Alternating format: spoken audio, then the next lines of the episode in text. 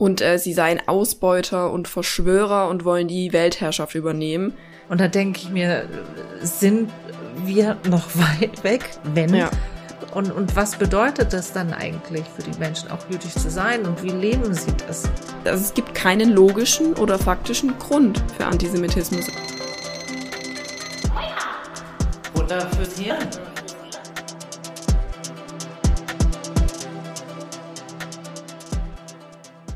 Hallo und herzlich willkommen zu einer neuen Folge von Wake Up Futter fürs Hirn. Ich bin Lena. Und ich bin Perdita. Wir feiern dieses Jahr 1700 Jahre jüdisches Leben in Deutschland. Und das hat uns zum Anlass gegeben, auch mal eine Folge zu machen zum Thema Antisemitismus.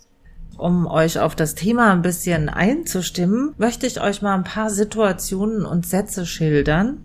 Das ist ja hier bis zur Vergasung voll sagt ein Fahrgast in einem Bus an einem heißen Tag.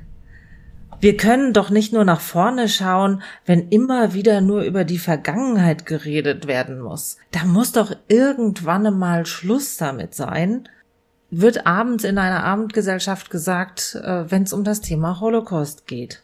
Oder wir sind doch die Juden von heute und bald müssen wir alle mit so einem gelben Armband rumlaufen, sagt eine Frau in einem persönlichen Gespräch als sie darüber sich beschwert, dass es jetzt die 3G-Regel gibt und sie sich einfach nicht impfen lassen möchte. Oder Israel provoziert doch den Antisemitismus. Das ist eine Aussage, die häufig auch in akademischen Kreisen manchmal geäußert wird. Oder eine Frau, die in Deutschland geboren ist und eine Jüdin ist, wird, als sie erzählt, dass sie jetzt im Urlaub nach Israel fährt, wird zu ihr gesagt, ah, du fährst wieder in die Heimat. All diese Aussagen haben etwas gemeinsam. Sie sind ein Ausdruck von Antisemitismus. Und damit ihr zukünftig einfach auch mal besser wisst, was, was ist denn Antisemitismus?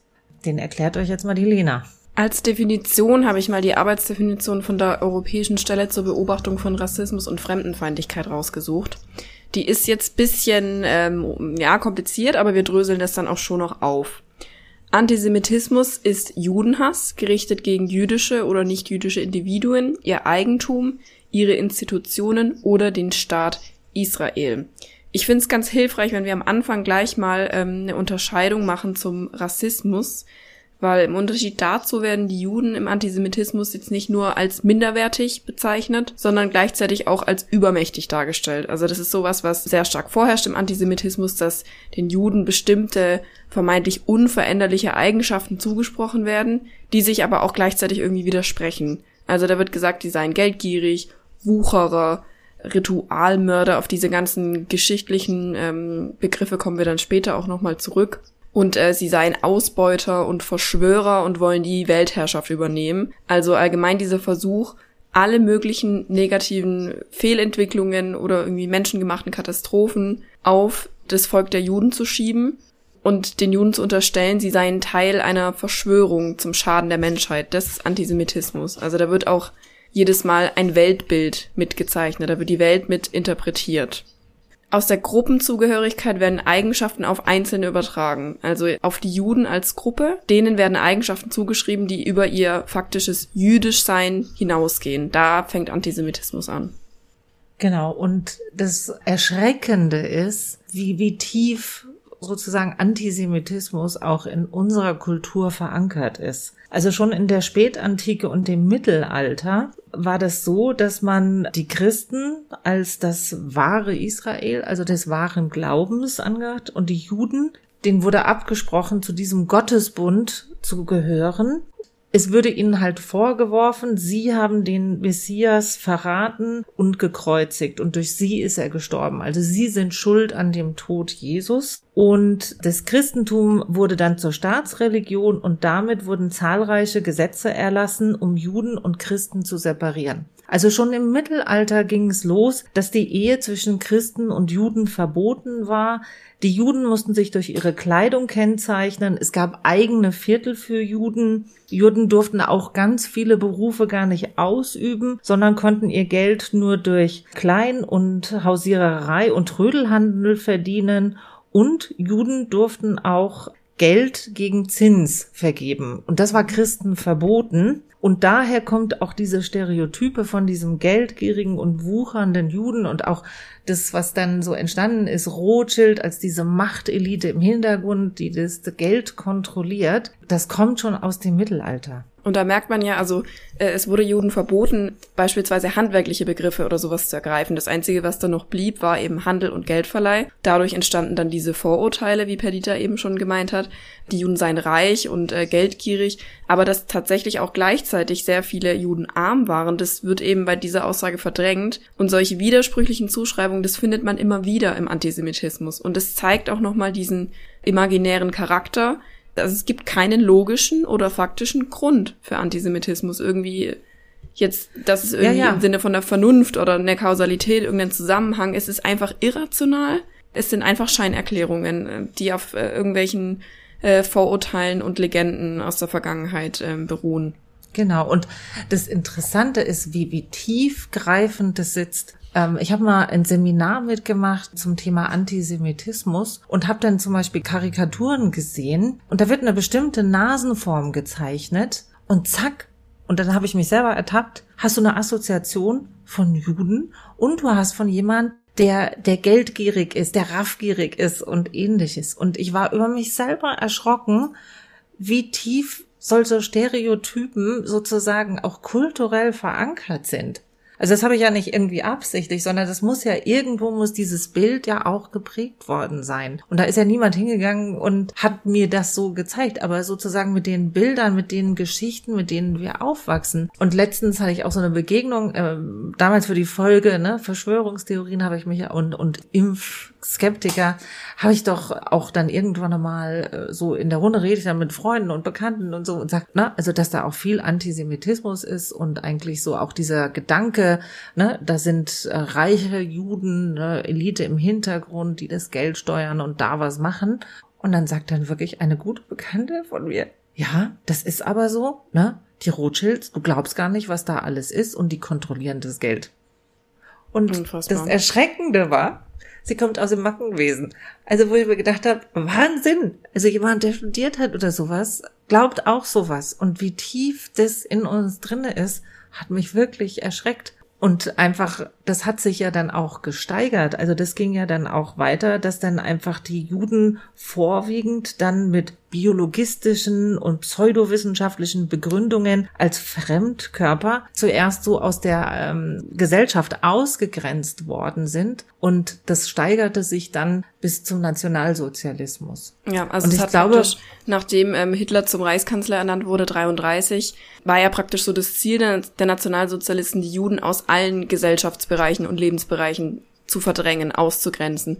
Und am Anfang gab es noch diese Möglichkeit zur freiwilligen Auswanderung. Natürlich ja. hat aber auch nicht jede Familie irgendwie jetzt die Mittel und das Geld, ähm, jetzt einfach mal kurz alles zusammenzupacken und in einem anderen Land neu anzufangen. Es wurden dann antijüdische Gesetze erlassen, um die 2000, soweit ich weiß, im, im Dritten Reich. Dann ging es immer weiter, bis die Deportation dann angefangen haben. Dann wurden Juden einfach reihenweise deportiert in Arbeitslager, die dann sich später als Vernichtungslager rausgestellt haben. Also und ich würde noch mal einen Zwischenschritt eingehen. Also wie wie wie schleichend das passiert ist. Ja. Also es fing dann auch wirklich an. Zuerst wurden jüdische Geschäfte boykottiert. Juden durften nicht mehr im öffentlichen Dienst arbeiten. Dann wurden Gesetze erlassen, die dann auch Juden zu, also Menschen minderen Rechts sozusagen auch staatlich verankert ähm, bezeichnet haben. Dann wurde auch diese Eheschließung zwischen Juden und Nichtjuden wurde einfach auch gesetzlich verboten. Und dann gab's ja die Reichspogromnacht, also wo der Nationalsozialisten nicht nur ähm, hundert von Juden ermordet haben, sondern auch Synagogen in Brand gesteckt haben und einfach dann auch die Geschäfte nicht nur boykottiert, sondern zerstört haben. Dann äh, wurden äh, jüdische Geschäfte und Handwerksbetriebe verboten dann wurde ihr Kapitalvermögen eingezogen. Dann mussten sie mit diesem aufgedruckten äh, Judenstern rumlaufen, um auch erkennbar zu sein und waren dann auf offener Straße freiwillig. Also Leute haben die nicht nur angepöbelt, sondern sie wurden auch angefeindet, geschlagen und ähnliches. Und dann durften sie nicht mehr in Bibliotheken, Kinos, Theater. Die durften nicht dann, mehr Bus fahren, nicht mehr Zug fahren. Sie konnten praktisch gar nicht mehr irgendwie von A nach B kommen. Also ganz verrückt, einfach sich das vorzustellen. Du lebst jahrelang neben einer jüdischen Familie und von heute auf nachher sind die, wie du sagst, freiwillig und werden einfach komplett ausgegrenzt. Also wie man als Gesellschaft überhaupt an so einen Punkt kommt, dass man irgendwie den Eindruck hat, das ist jetzt so, da können wir jetzt nichts dagegen machen, das akzeptieren wir jetzt und machen da mehr oder weniger halt mit oder lassen das geschehen. Das ist schon genau das, was einem bei dem Thema eigentlich Sorge und äh, Angst machen sollte. Ja, und einfach auch so schleichender Prozess, der dann natürlich ganz, ganz schnell passiert ist, aber auch diese Deportationen und dann also die systematische Ermordung von Juden einfach als die Endlösung der Judenfrage zu bezeichnen. Das muss man sich wirklich nochmal vor Augen führen. Im gesamten Dritten Reich sind sechs Millionen Juden ermordet worden. Sechs Millionen. Das ist einfach eine unfassbare Zahl an Menschen, die da getötet wurden. Und deswegen finde ich es einfach ganz krass, wenn sozusagen Holocaust ver verharmlost wird und auch sprachlich verharmlost wird. Und das ist ja auch in der aktuellen Debatte, wenn Leute einfach sagen, okay, weil ich mich nicht impfen lassen möchte und deswegen ohne Test jetzt nicht mehr in den Kino rein kann, sozusagen sind wir die neuen Juden und bald müssen wir mit so einem gelben Band rumlaufen. Und da denke ich mir, was, also was erdreistet man sich, das gleichzusetzen? Ja, weil ich eine persönliche individuelle Entscheidung treffe, wo, wo ich halt bestimmte Sachen nicht mehr kann, weil ich eine individuelle Entscheidung getroffen habe, wo man sagen muss, grundsätzlich, die Option steht für alle offen und wenn du dich dagegen entscheidest, muss man auch irgendwo respektieren, aber dann musst du halt die Konsequenzen dieser Entscheidung ne, halt auch tragen, die damit verbunden ist, aber sozusagen Juden wurden nur per se, weil sie Juden sind, so behandelt da war keine individuelle Entscheidung und da gab es keine Optionen, irgendwas anders zu machen. Und das sozusagen zu verharmlosen, das finde ich gerade ganz furchtbar. Und das Problem ist, dass das so oft gemacht wird. Und durch diese ständigen Wiederholungen und Gleichsetzungen, glaube ich, passiert auch was in unserem Hirn, nämlich dass wir es dann als nicht mehr so schlimm empfinden. Genau, das ist nicht nur extrem respektlos, sondern auch diese Verharmlosung, du hast es gesagt, es ist Geschichtsrevisionismus. Also das muss man sich auch nochmal überlegen, was bedeutet das überhaupt? Man versucht irgendwie im Nachhinein die Vergangenheit zu verändern, irgendwas zu verharmlosen, irgendwas umzuschreiben. Allein das ist ja schon hochgradig problematisch. Das ist eigentlich genau das, was äh, in Autokratien passiert. Äh, irgendwelche Diktatoren, die versuchen irgendwie die Geschichte im Nachhinein umzuschreiben und sagen, ja, das war ja eigentlich gar nicht so, das war eigentlich so und so. Das ist per se das, was man macht, wenn man nicht in einem Land lebt mit einer freiheitlich-demokratischen Grundordnung. Also das ist schon sehr, sehr anmaßend. Und ich glaube auch dann sozusagen, was jetzt Täter angeht, also wenn jetzt zum Beispiel, was weiß ich, Angela Merkel als Hitler vergleicht, ne, so, ne, oder jetzt hier, was weiß ich, Fridays for Future, die dann so die Ökodiktatur wollen und, ne, also wo auch oft dann so Nazi-Vergleiche für Sachen, die in der Demokratie passieren, und alles sozusagen, wenn jemand eine Entscheidung trifft, die nicht die ist, die ich wollte, sozusagen das dann gleich sozusagen, oh, da sind die anderen Nazis und da denke ich mir so, hey, passt mal auf, was ihr da macht. Ihr verharmlost das. Und ich glaube, man, also auch dieses, ja, das ist doch jetzt vorbei, da können wir doch nicht heute noch zur Rechenschaft gezogen werden und ähnliches. Aber das heißt ja nicht, dass man das vergessen darf man muss wachsam sein, man muss aufpassen, wo so etwas passiert und wo Menschen nur aufgrund sozusagen des Jüdischsein, einer bestimmten Zuschreibung, ne, die negativ ist. Es ist immer negativ behaftet. Und das, was an Schrecken passiert ist, das zu verharmlosen, das geht gar nicht. Das ja, geht einfach gar nicht. Ich muss auch sagen, es gibt natürlich dann viele Leute, die sagen, hey, sorry, aber das ist 75 Jahre her. Was hat es überhaupt mit mir zu tun? Was hat es mit Deutschland heute zu tun? Äh, mit meiner Generation? Wie soll ich da irgendwie so einen Bezug dazu spüren? Und dann sagen auch Zeitzeugen, und da sage ich selber auch, das ist natürlich schwierig. Also äh, man lernt es in der Schule, man ähm, liest darüber Texte, man schaut vielleicht Dokumentationen, aber wenn jetzt nicht gerade irgendwie die eigene Oma was erzählen kann, dann fällt es natürlich trotzdem schwer, da einen Bezug dazu herzustellen, weil das ist, das war vor 75 Jahren. Aber eben das genau ist die Aufgabe, weil ich bin mir sicher, dass keiner auf der Straße so eine Aussage tätigen würde gegenüber einer Person, die vielleicht mal in einem Vernichtungslager war. Aber uns fehlt eben diese Konfrontation, die, dieser Austausch und das ist das Wichtige, weil die Zeitzeugen sterben weg. Es ist jetzt 75 Jahre nach dem Holocaust Und wir werden bald niemanden mehr haben, der es erlebt hat und der wirklich drüber sprechen kann. Und dann ist es an uns, die Erinnerung aufrechtzuerhalten und die, diese Aufgabe auch, auch ernst zu nehmen. Auch dieses, das wird man doch mal sagen dürfen, ja? Und da denke ich mir, nein, es gibt Sachen, die darf man nicht sagen. Und die darf, sollte man auch nicht denken. Und die sollten keinen Raum bekommen. Also einfach. Weil ähm, eben vielleicht ganz kurz, es ist vielleicht im eigenen Interesse dass diese Dinge nicht gedacht werden und nicht weiterverbreitet werden. Also da wird ja, da wird ja nicht irgendwie äh, irgendwas verboten, was unter das Thema Meinungsfreiheit fällt, sondern da wird schlichtweg das deutsche Volk davor beschützt, dass nochmal dasselbe passiert wie vor 75 Jahren. Also es hat einen Grund, dass es ähm, gesetzlich verboten ist, den Holocaust zu leugnen. Da kommen wir später dann auch nochmal drauf. Und ich finde, auch bei der äh, Gründung der Bundesrepublik hat ähm, der damalige amerikanische, äh, wie heißt das, Militär, Militärgouverneur oder so, hat einfach auch gesagt, dem, wie wir mit jüdischen Menschen in unserem Land umgehen, entscheidet sich, was für ein Land wir werden und sind. Sozusagen da entscheidet sich, ob wir wirklich gelernt haben, so etwas nie wieder zuzulassen, ob unsere Demokratie stark ist und ob wir wirklich für was anderes stehen und für neue Werte stehen und ne, dass wir ein Land sind, dass dann nichts mehr passiert wird. Und da denke ich mir, sind wir noch weit weg, wenn ja. wenn wir mal ehrlich sind, äh, sieht's gerade sogar richtig, richtig schlecht aus. Also wir erinnern mal dran, erst vor zwei Jahren bei der Anschlag auf die Synagoge in Halle, in der ein, ein Rechtsextremer mit Waffen versucht hat, äh, in die Synagoge da im, im Paulusviertel da einzudringen und einfach dort alle zu töten, auch noch am höchsten jüdischen Feiertag an, an Yom Kippur. Also es war einfach ein versuchter Massenmord und ist er da nicht reingekommen, dann hat er einfach so wahllos in der Stadt rumgeballert. Äh, jetzt erst äh, dieses Jahr gab es einen Brandanschlag auf die Synagoge in, in Ulm. Also die, die Anzahl von gemeldeten antisemitischen Straftaten steigt von Jahr zu Jahr zu Jahr, von 2019 auf 2020 um fast 16 Prozent gestiegen. Es waren äh, 2020 äh, über 2000 Fälle. Ich habe nochmal noch in die Vergangenheit geblickt, weil mir natürlich so eine einzige Zahl jetzt nicht so viel sagt. Von 2017 auf 2019 sind diese Straftaten auch schon mal um 20 Prozent angewachsen.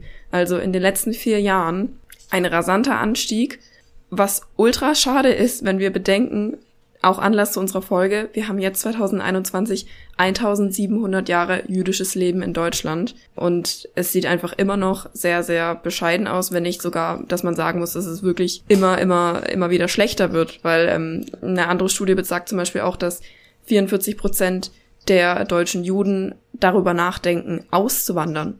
Ja, und was ich mir auch äh, einfach auch nochmal hier deutlich machen will, ist, Synagogen müssen polizeilich geschützt werden. Bei jüdischen Kindergärten gibt es Wachmänner, die vorne stehen, gibt's Messgeräte, ob du da irgendwie eine Waffe mit hast, ja? Also, dass die geschützt werden müssen.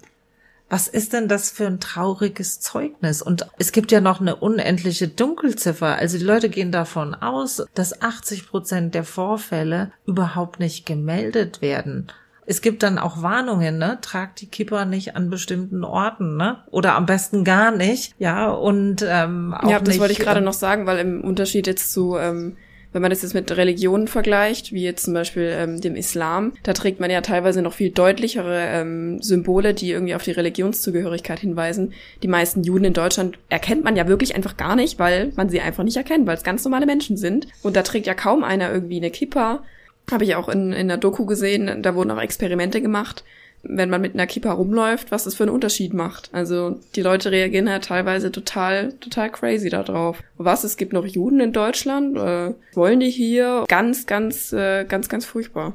Also weißt du aktuell die Zahl, wie viel Juden in Deutschland leben? Ähm, ich weiß, dass es 0,1 Prozent sind nur der Deutschen. kann man jetzt ausrechnen, wenn man gut ist in Mathe. ja, aber ich denke mal, sind eh so wenige und trotzdem ist Antisemitismus und auch ne, Gewalttaten ähm, und auch antisemitische Äußerungen werden immer alltäglicher. was natürlich auch traurig ist, und das muss man auch sagen, selbst wenn man Jude ist, es kommt immer das Thema Holocaust. Und ich stelle mir das einfach auch schrecklich vor. Wenn Leute mitbekommen, oh, ne, du bist jüdisch und zack, kommst du gleich mit diesem Horror der Vergangenheit, also mit denen sie auch immer verbunden werden. Und irgendwie ist es, glaube ich, oft, und das habe ich jetzt schon öfters gelesen, dass in Gesprächen sozusagen dann, zack, kommt man zum Holocaust und dann eigentlich die Erwartungshaltung, dass man jetzt was bitte erzählt. da, Nee, ja, und bitte sprech mich jetzt frei, weil ich bin ja nicht schuld. Ach so. Ja, also sozusagen auch diese Verkehrung dieser Opfer-Täter-Rolle auch und so ungefähr, so, dass es passiert, ja, und bitte, ich will kein schlechtes Gewissen mehr haben. Ja, und ich, ich habe das ja nicht selber gemacht, also darf ich mich ja auch nicht schuldig fühlen. Und diese scheiß Schuldfrage, das ist so schwer und so. Und so die Erwartungshaltung, ne, so, äh, erteilt uns doch bitte die Absolution, ne, dass wir damit nichts mehr zu tun haben. Und natürlich haben wir das nicht selber gemacht. Aber dennoch sehe ich schon die Gefahr, wenn man das zulässt, was passiert ist. Und wenn man all dieses so verharmlost und so automatisiert, dann schafft man wieder neue Realitäten. Wenn, wie du sagst, wenn Leute sich nicht mehr sicher fühlen, dann finde ich, daran haben wir als Gesellschaft schon Schuld. Dann haben wir was falsch gemacht. Und das können wir nicht irgendjemand in der Vergangenheit von vor 75 Jahren in die Schuhe schieben, sondern das haben wir gemacht. Wir, wir schaffen eine Umgebung, wo Leute beschützt werden müssen. Und es, es geht ja nicht unbedingt jetzt darum, es gibt natürlich Unterschiede, ob ich jetzt offen, offener Nazi bin oder welche Parolen rumbrüll und äh, Juden im Alltag beleidige oder ob ich hier und da mal eine Aussage tätige, wo man hinterher draufblickt und sagt, ja, das ist eindeutig äh, antisemitisch, wenn man da mal drüber nachdenkt. Und genau um die, um diese Reflexion geht's, denn der, der, die häufigste Art des Antisemitismus in Deutschland ist zum Beispiel Israel-bezogener Antisemitismus. Vermeintliche Israel-Kritik, was aber eigentlich als Antisemitismus aufgefasst werden muss.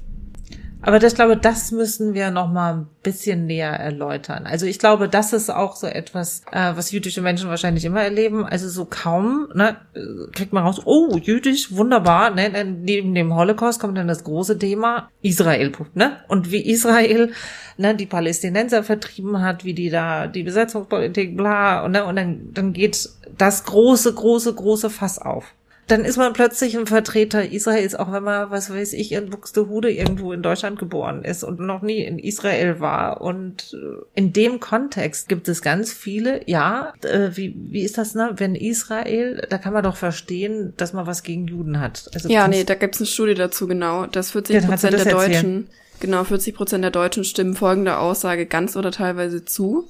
Bei der Politik, die Israel macht, kann ich gut verstehen, dass man was gegen Juden hat. Und das ist Antisemitismus. Und jeder, der denkt, ich sag doch nur was gegen Israel, darf man dann nicht mehr was gegen Israel sagen? Wenn man dem Staat das Existenzrecht aberkennt, dann erkennt man leider auch dem Volk, das in diesem Staat lebt, das Existenzrecht. Ob die da jetzt rechtens leben oder nicht, ist eine ganz andere Diskussion, die man da führen kann. Weil es gibt sicher auch etwas, was so an der israelischen Politik oder dem, was gemacht worden ist, kritisieren kannst, wo du dagegen sein kannst. Die Frage ist, wenn die Kritik, die du äußerst, würdest du das in der Form und in der Aussage jedem anderen Land, wo ähnliches passiert, genauso machen? In Israel läuft sicher auch vieles falsch und nicht gut. Absolut, Aber da werden auch Menschenrechtsverletzungen begangen. Also es ist natürlich immer schwierig, sich äh, im Nahostkonflikt irgendwie auf eine Seite zu schlagen, weil auf beiden Seiten halt nicht komplett richtig gehandelt wird, ist ganz klar. Also es gibt so, ähm, so eine 3D-Regel, wo man gucken kann, ist meine Israel-Kritik, ist die jetzt antisemitisch oder nicht? Das erste ist, was äh, Lena jetzt gerade gesagt hast, ähm, sprichst du dem Staat Israel sein Existenzrecht ab? Dann klick, das ist antisemitisch.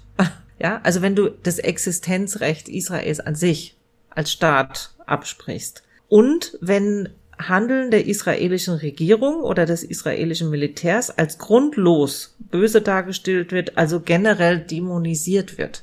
Also Ne? wieder so Also- ein bisschen verschwörungsmäßig. Ja klar, das sind ja Juden. Ist ja klar, dass die irgendwie ein größeres Ziel dahinter haben mit ihrer Siedlungspolitik oder sowas.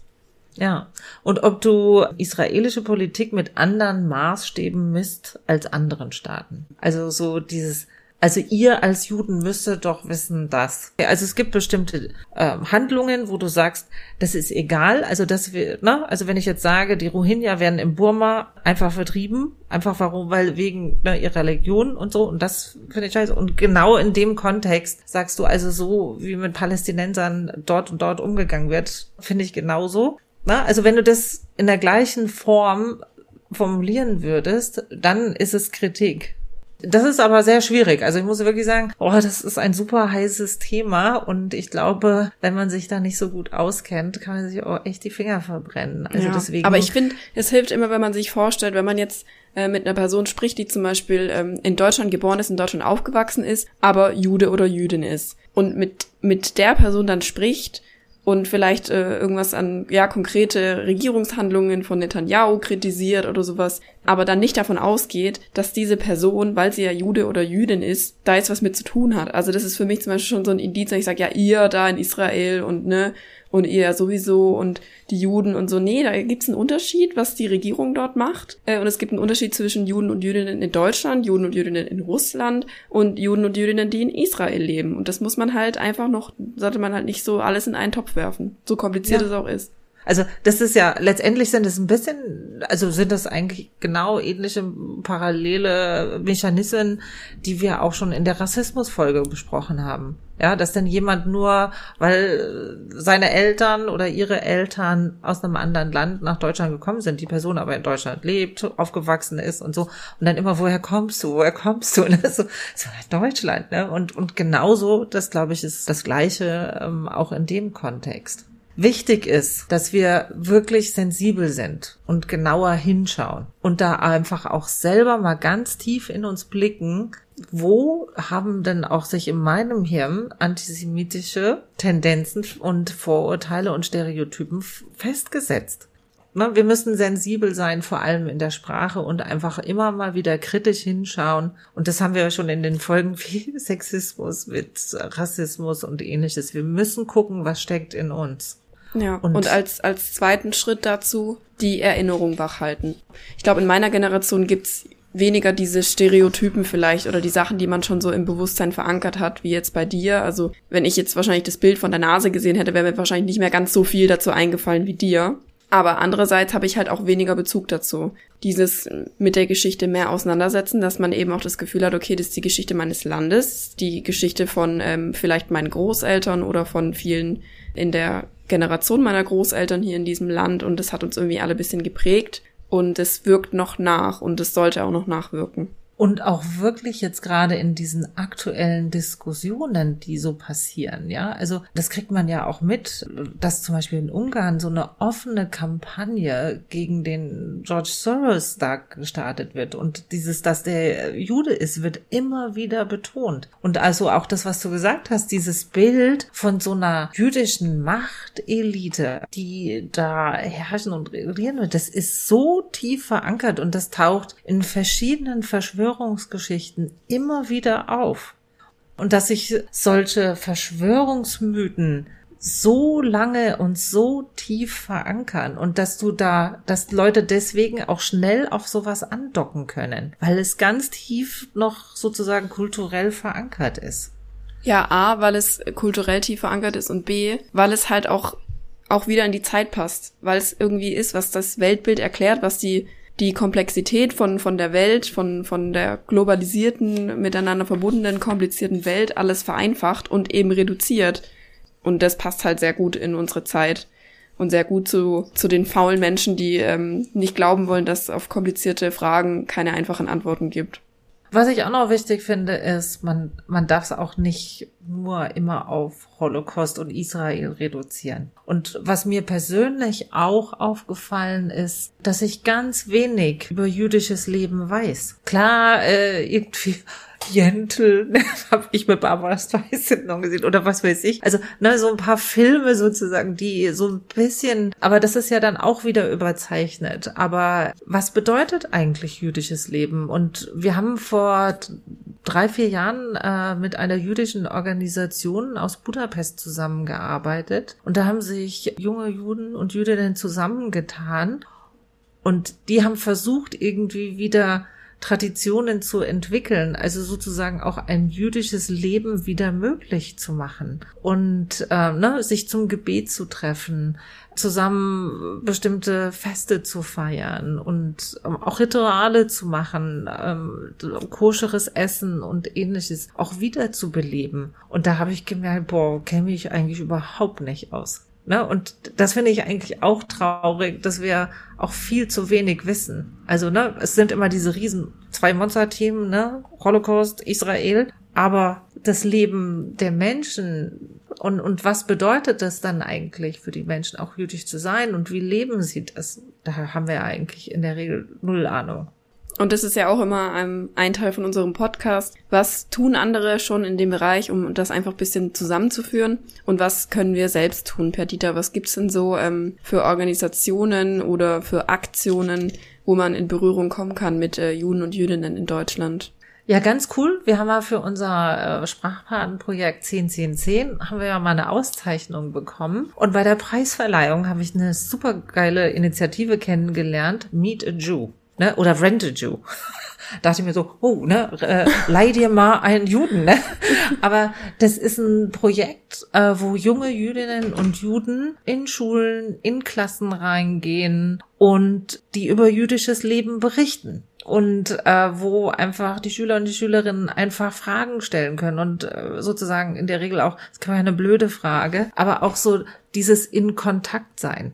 Und ähm, das finde ich ja ganz gut, weil ähm, das versuchen wir ja auch mit unserem Verein andauernd. Begegnung und Kontakt mit Sachen, mit Menschen, die du nicht kennst. Weil was dir bekannt ist, das macht dir auch keine Angst mehr. Und du kannst dann auch Vorurteile oder Stereotypen einfach auch aufbrechen. Und also das fand ich ein cooles Projekt. Dann die Amadeo Antonio Stiftung, die macht da auch ganz, ganz viel. Also die hat ganz viele tolle Materialien entwickelt, wie man auch Workshops machen kann und die organisieren auch Workshops und die unterstützen auch Projekte und ähnliches. Und ähm, wir haben jetzt auch eine Ko äh, Kooperation mit der Europäischen Janusz Korczak Akademie in München. Das ist eine jüdische Bildungseinrichtung und ähm, die einfach auch die jüdische Gemeinschaft und Identität stärken möchte, aber auch nach außen geht und einfach, äh, dass die Menschen äh, auch mit ihnen in Kontakt kommen, in Gespräch kommen und ähnliches. Und als Mitmachaktion haben wir, hat unsere Hochschulgruppe jetzt auch einen gemeinsamen Workshop mit ähm, denen geplant. Also ihr erfahrt auf der Webseite, wann die stattfindet. Und von genau dieser Stiftung kommt auch unsere heutige Interviewpartnerin, Sophia Pavlenko. Sie ist Studentin und ähm, seit Mai 2019 Jugendleiterin bei Youthbridge in München und engagiert sich auch noch in ganz vielen anderen Projekten, hat auch mal einen Freiwilligendienst gemacht in Israel. Eine super engagierte junge Frau und wir freuen uns sehr, dass sie heute bei uns ist und uns ein paar Fragen beantwortet. Also meine erste Frage an dich, also ähm, ich weiß von dir, dass du einen Freiwilligendienst in Israel gemacht hast. Kannst du uns mal von einem Ereignis oder einem Erlebnis oder einer Begegnung erzählen, die für dich sehr prägend war oder die dich sehr bewegt hat? Ich erkläre vielleicht erstmal kurz, was ich bei dem Freiwilligendienst gemacht habe. Ich war eben ein halbes Jahr in Israel und zwar in einem Internat für Jugendliche aus schwierigen Verhältnissen. Damit ist gemeint aus finanziell schwierigen Verhältnissen, aber auch aus äh, ja, Verhältnissen, wo das mit den Eltern einfach nicht mehr gelaufen ist. Neben diesen Jugendlichen waren aber auch autistische Menschen als äh, Arbeiter auf dem Internat. Ich glaube, das war für mich eine sehr bewegende Erfahrung mit äh, diesen autistischen Menschen zusammenzuarbeiten und auch zu sehen, wie diese Jugendlichen die ähm, ja aus schwierigen Verhältnissen kommen, mit diesen autistischen Menschen arbeiten und wie viel äh, Respekt und Verständnis da ist, obwohl man das vielleicht im ersten Moment nicht so erwarten würde. Aber ich habe einfach gesehen, dass wenn man Menschen zusammenbringt, die ganz unterschiedlich sind, dass ähm, da dieser Dialog entsteht und dass da Menschen einfach in Kontakt kommen, sich kennenlernen, sich austauschen, ja, eine gewisse Art von Empathie entsteht, die wahrscheinlich sonst nicht so leicht entstanden wäre. Ja, super spannend. In unserer heutigen Folge geht es ja um Antisemitismus. Warum findest du es wichtig, ein Zeichen gegen Antisemitismus zu setzen? Und erlebst du selbst auch Antisemitismus im Alltag? Ich glaube, es ist wie bei allen anderen Diskriminierungsformen super wichtig, da die Initiative zu ergreifen und etwas dagegen zu tun, damit einfach Menschen, die diskriminiert werden aufgrund von Dingen, die ihnen wichtig sind, aber auch aufgrund von Dingen, die sie halt sozusagen nicht ändern können, aber auch nicht ändern wollen, wie zum Beispiel das Geschlecht oder die Hautfarbe, dass man diesen Menschen hilft, dass man auch sozusagen als Ally für sie da ist. Ich habe ja selber jüdische Wurzeln, deswegen bin ich sozusagen, ich agiere da jetzt nicht als Ally, sondern als Person, die selber mit dem Thema zu tun hat. Es gibt Antisemitismus, ich persönlich erlebe ihn nicht, weil ich weder Davidstern trage noch irgendwie andere religiöse Symbole an mir habe, wodurch man erkennen könnte, dass ich jüdischen Background habe.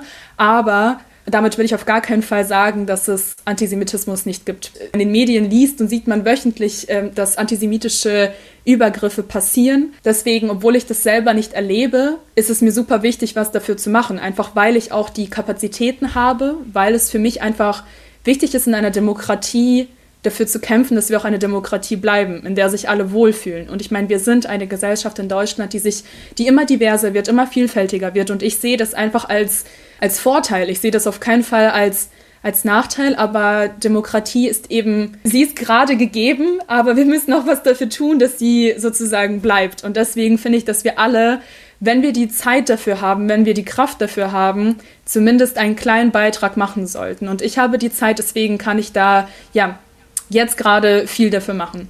Und ähm, gibt es irgendwas, was dich aktuell sehr umtreibt beim Thema Antisemitismus, vor allem in Deutschland? Mhm. Irgendwie mhm. was, was du erlebst und wo du sagst, das, das beschäftigt mich halt auch gerade? Ja. Ähm, ja, erst gestern das Video, was Oliver Pocher gepostet hat. Ich weiß nicht, ob ihr das mitbekommen habt, aber diese ganze Situation mit Gil Ofarim, einem jüdisch-deutschen Sänger, der einen Davidstern getragen hat und dann vom, ähm, von einem Hotel in Leipzig nicht reingelassen werden wollte, weil sie gesagt haben, ja, tu erstmal deinen Davidstern weg. Er hat daraufhin ja ein Video gepostet und diese ganze Situation geschildert. Jetzt äh, gibt es eben ähm, neue Videos, die aufgetaucht sind, wo man sozusagen sieht, zumindest auf diesen Videos sieht man, dass äh, Gil Ofarim da zu dem Zeitpunkt keinen Davidstern anhatte. Ähm, und jetzt fragt man sich eben, hat er gelogen, hat er die Wahrheit gesagt? Deswegen möchte ich mir dazu jetzt auch keine Meinung bilden. Das Einzige, was ich sagen kann und behaupten würde, ist, dass wenn ich mir jetzt einen Davidstern anziehen würde und damit eine Woche rumlaufen würde, dass ich dann bestimmt Antisemitismus erleben würde. Genauso wie ganz, ganz viele andere Leute. Deswegen, ob Gil Ofarim das in dieser Situation wirklich passiert ist oder nicht, ist gerade fraglich. Aber dass man diese Situation, wie Oliver Pocher es getan hat, ins Lächerliche zieht, finde ich sehr, sehr schlimm. Ich habe das Video nicht gesehen. Um was geht's da? Also Gil hat ursprünglich ein Video gemacht, wo er einfach vor dem Hotel sitzt und einfach in die Kamera spricht und erzählt, was ihm gerade passiert. Dass er eben, weil er Jude ist, weil er diesen Davidstern anhatte, dass er aus diesen Gründen nicht ins Hotel gelassen würde, wurde. Und äh, sagt dann eben so, ja, Deutschland 2021, was ist eigentlich los mit dir? Das Video ist total viral gegangen, hat irgendwie fast vier Millionen Klicks auf Instagram bekommen. Äh, alle möglichen Leute haben das geteilt.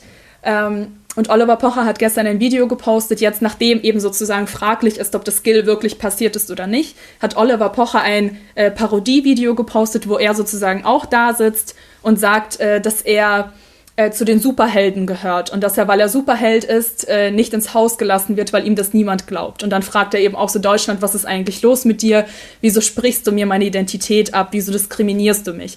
Und ähm, ich finde es okay, Gil zu kritisieren, aber das eben so ins Lächerliche zu ziehen, dass eine Person vielleicht Antisemitismus erlebt hat, äh, finde ich dann doch too much.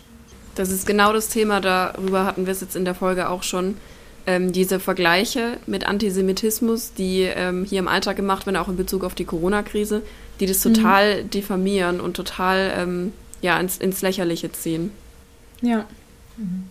Du bist ja Jugendleiterin bei YouthBridge. Vielleicht nochmal mhm. für unsere Zuhörerinnen und Zuhörer, was ist denn YouthBridge und was machst du da konkret für Arbeit? Also mhm. wie engagierst du dich da?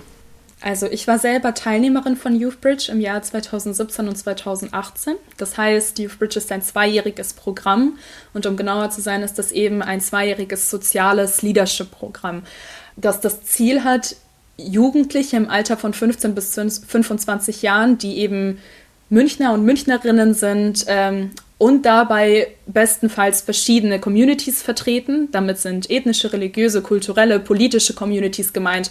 Aber auch wenn man keine Community vertritt, kann man zu YouthBridge kommen. Das ist einfach nur das ursprüngliche Ziel gewesen.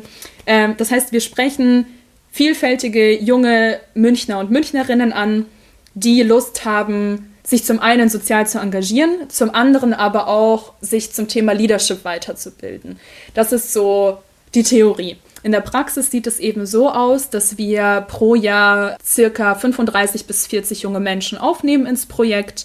Und was wir dann eben machen in diesen zwei Jahren des Programms, ist, dass wir zum einen Seminare haben, bei denen wir uns weiterbilden zu verschiedenen Themen, die wichtig sind für die Demokratie. Dabei stehen für uns eben Radikalisierungsprävention und die Bekämpfung von Diskriminierung, von verschiedenen Formen von Diskriminierung. Das sind so unsere zwei Themen, die im Fokus stehen.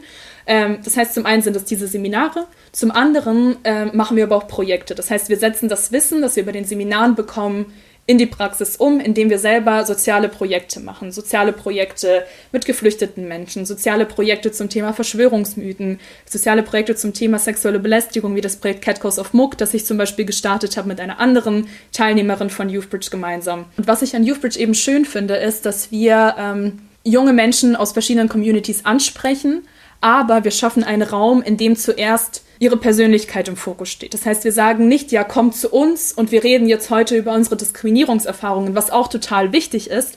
Aber das ist nicht das Ziel von YouthBridge und ich finde es ähm, find's super schön, weil wir sozusagen uns erstmal über die Seminare, über die Projekte kennenlernen und nebenbei kommt raus, welche Erfahrungen man gemacht hat als schwarze Person, als jüdische Person, als muslimische Person. Das kommt nebenbei sowieso raus. Einfach weil man sich besser kennenlernt und weil man halt zwei Jahre lang miteinander lernt, miteinander diskutiert, miteinander arbeitet. Genau.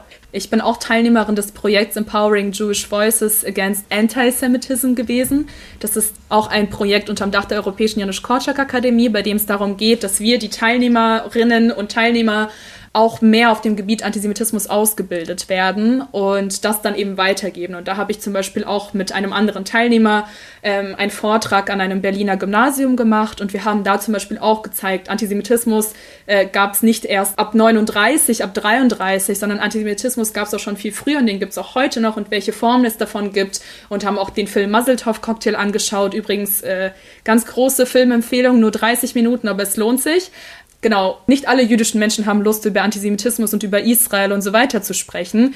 Aber diejenigen, die Lust haben, können Teil dieses Projekts werden und danach an Schulen gehen, an Unis gehen und so weiter und dort eben über das Thema Antisemitismus sprechen. Super engagiert, super engagiert. Grundsätzlich ähm, haben wir immer so als letzte Frage, was möchtest du den Menschen da draußen ins Hirn tackern, damit nie wieder Antisemitismus sozusagen überhand nimmt. Was wäre für dich wichtig? Was ist deine Botschaft in der Hinsicht an die Leute da draußen?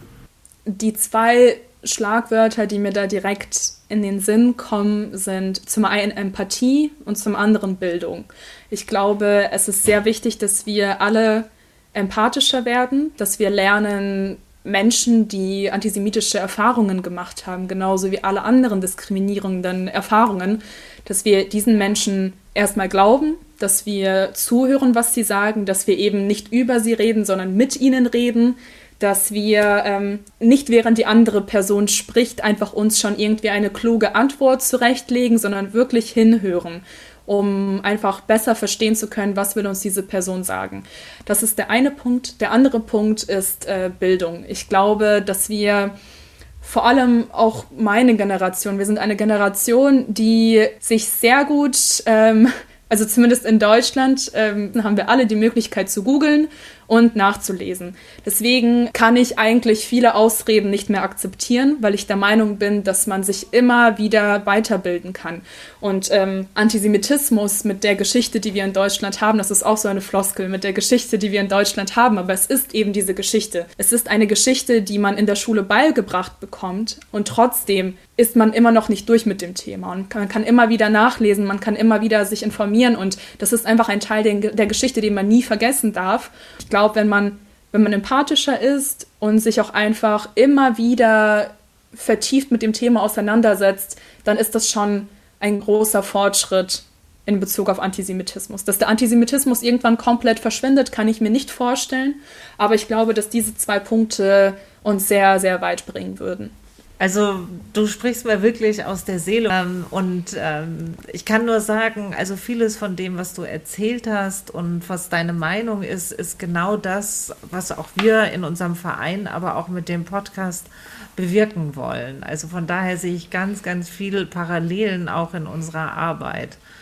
Vielen herzlichen Dank, dass du heute bei uns warst, Sophia. Ja, sehr vielen, gerne. Vielen Dank. Danke für die Einladung. Ja, gerne, gerne. Wunderbares Gespräch. Ja, also von Sophia haben wir auch erfahren, es gibt wirklich auch ganz viele tolle Projekte, um jüdisches Leben sichtbar zu machen, um ein Miteinander zu ermöglichen und auch gegen Antisemitismus vorzugehen. Und auch die, die Bundesregierung macht da viel. Also es gibt zum Beispiel zwei große Bundesprogramme, die heißen Demokratie leben oder Zusammenhalt durch Teilhabe wo Projekte gefördert werden, die sich gegen Rassismus, gegen Antisemitismus und für ein besseres Miteinander einsetzen. Und ähm, es gibt auch einen Kabinettsausschuss, der gegründet worden ist zur Bekämpfung von Rechtsextremismus und Rassismus. Und der soll präventive Maßnahmen zur effektiven Bekämpfung von Antisemitismus und Rassismus vorbereiten. Und die Bundesregierung hat auch einen Beauftragten für jüdisches Leben in Deutschland und im Kampf gegen Antisemitismus benannt. Das ist seit 2018 Felix Klein.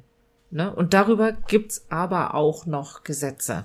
Ja, es gibt zum Beispiel einmal das Instrument, das natürlich die Leugnung des Holocaust in Deutschland als Meinungsdelikt gilt. Also laut Paragraph 130 im Strafgesetzbuch Absatz 3 kann äh, eine Leugnung des Holocaust mit Freiheitsstrafe bis zu fünf Jahren oder mit einer Geldstrafe bestraft werden. Und das fällt dann sozusagen unter die ganzen Paragraphen zu den Themen Volksverhetzung, weil man mit einer Holocaustleugnung das Andenken der Verstorbenen des Holocaust beleidigt und verunglimpflicht. Und deshalb ist es seit 1994 ein ähm, Gesetz. Genau. Und manchmal muss man das den Leuten auch deutlich machen. Dass man dann genau, wenn sowas passiert, ganz deutlich macht, hallo, hier überschreitest du eine ganz, ganz, ganz fette, große Grenze. Und da darfst du nicht rüber. Und es ist vielleicht auch genau das, was wir euch für heute ins Hirn tackern wollen, dass zu jeder Tat ist erstmal ein Gedanke. Und deshalb tragen wir, also ich sag mir selber auch immer, wir sind nicht für das verantwortlich, was geschehen ist, aber wir haben die Verantwortung, dass es nie wieder geschieht. Und ich finde es eigentlich so logisch, dass es mir überhaupt nicht, teilweise überhaupt nicht verständlich ist, wie jemand überhaupt ein Interesse dran haben kann, den Holocaust zu leugnen. Dann ich denke, es gibt in so vielen Dingen auf der Welt wissen wir nicht, wie sie mal ausgehen werden. Irgendwelche Krisen, irgendwelche anderen Szenarien. Aber wir, wir wissen ganz genau, was passiert, wenn Antisemitismus, Faschismus, Rechtsextremismus aufleben, an die Macht kommen. Wir wissen das, weil wir haben es schon mal erlebt. Und wie ist es, wenn äh, ich irgendwie eine Frage habe? Dann frage ich doch jemand, der das schon mal erlebt hat. Ich berufe mich doch dann irgendwie auf Erfahrungsberichte, persönliche Erfahrungen. Am, am einfachsten ist es doch, wenn man einfach jemand fragt, der genau dasselbe schon mal, dasselbe Problem schon mal hatte oder das irgendwie schon mal gemacht hat. Wem wollen wir denn sonst glauben, wenn nicht denen, die das erlebt haben? Warum glaube ich denen denn weniger? Ja, und auch einfach dieser, dieser Lerneffekt, weil ich vergleiche jetzt einfach mal zum Beispiel mit einem, mit einem Hochwasser. Es kommt ein Hochwasser, überflutet die Stadt und alles wird vernichtet. Wie blöd wären wir denn, wenn wir jetzt einfach anstatt irgendwie was draus zu lernen und irgendwie Vorsichtsmaßnahmen zu treffen, irgendwas anders zu machen, uns jetzt einreden, ja, wird schon kein Hochwasser nie mehr kommen. Also das ist doch total gegen alle unsere, unsere logischen Grundsätze. Und für mich ist die Frage, was für eine Gesellschaft wollen wir sein? Und da sehe ich mich und uns als Gesellschaft immer in der Verantwortung, weil wir sind dafür verantwortlich, wie Juden in Deutschland leben. Wie wir mit ihnen reden, wie wir über sie reden, ob sie sich sicher fühlen können. Und wir müssen alle dazu beitragen, dass jüdisches Leben selbstverständlich und sicher in Deutschland sein kann.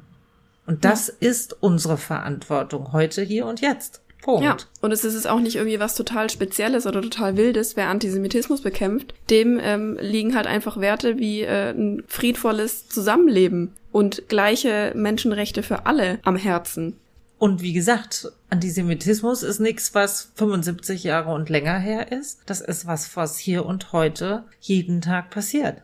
Genau deswegen rufen wir euch auf, selber was aktiv zu werden, weil es reicht nicht, etwas besser zu verstehen und für etwas sensibilisiert zu sein, sondern das heißt, man muss auch was persönlich machen. Und wir haben uns wieder drei Challenges für euch überlegt, was ihr ganz persönlich machen könnt.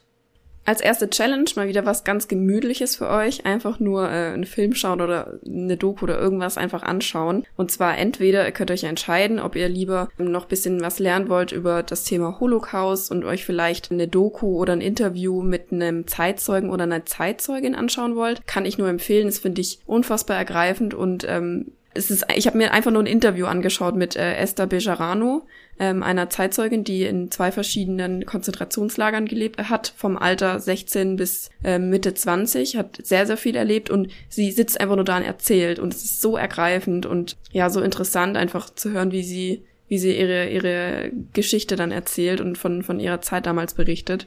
Oder ähm, informiert euch einfach mal ein bisschen und taucht mal ein bisschen ein. Was heißt es denn, äh, Jude oder Jüdin zu sein in Deutschland 2021? Es gibt richtig coole Formate, zum Beispiel ähm, Saturday Night Juice oder so. Oder äh, moderne Filme, wie zum Beispiel der Film äh, Muzzletough Cocktail, der jetzt erst letztes Jahr rauskam, die eben gerade jüdisches Leben heutzutage thematisieren. Ja, und äh, vielleicht kannst du einfach auch mal gucken, ob du israelbezogenen Antisemitismus erkennen kannst. Guck dich jetzt mal in Zukunft die Berichterstattung in den sozialen Medien, aber vielleicht auch in Zeitungen oder im Fernsehen an. Wie wird über Israel berichtet? Und wende die 3D-Regel an. Also du kannst die auch nochmal auf unserer Webseite nachlesen, keine Panik. Was du auch noch machen kannst, und dazu findest du auch den Link auf unserer Webseite, schau dir mal auf die Seite Stop Antisemitismus. Antisemitismus erkennen und sich entgegenstellen. Da gibt's so einen kleinen Test, das sind 35 Zitate aus dem deutschen Alltag, die mehr oder weniger versteckt antisemitisch sind. Und du kannst da auch einen Selbsttest machen, was du selber persönlich auch antisemitisch eingeschätzt hättest oder nicht. Oder wenn du Interesse hast, nimm diesen Monat an dem Workshop teil, den wir mit YouthBridge zusammen machen. Und natürlich alle Hintergründe und Infos und alles, was wir jetzt gerade erzählt haben, könnt ihr auch nochmal im Detail nachlesen auf unserer Website www.futterfürshirn.de. Und schreibt uns dann auch gerne euer Feedback oder Kommentare in den sozialen Medien auf Instagram und Facebook oder schickt uns eine Mail an wakeup at gemeinsam-in-europa.de. Und damit sind wir jetzt auch leider schon wieder am Ende der heutigen Folge. Wir hoffen, dass ihr ein bisschen was mitnehmen konntet und ähm, ein bisschen mehr verstanden habt, warum so wichtig ist, Antisemitismus zu bekämpfen und ähm, sich darüber zu informieren. Weil das Motto ist ja nie wieder Antisemitismus.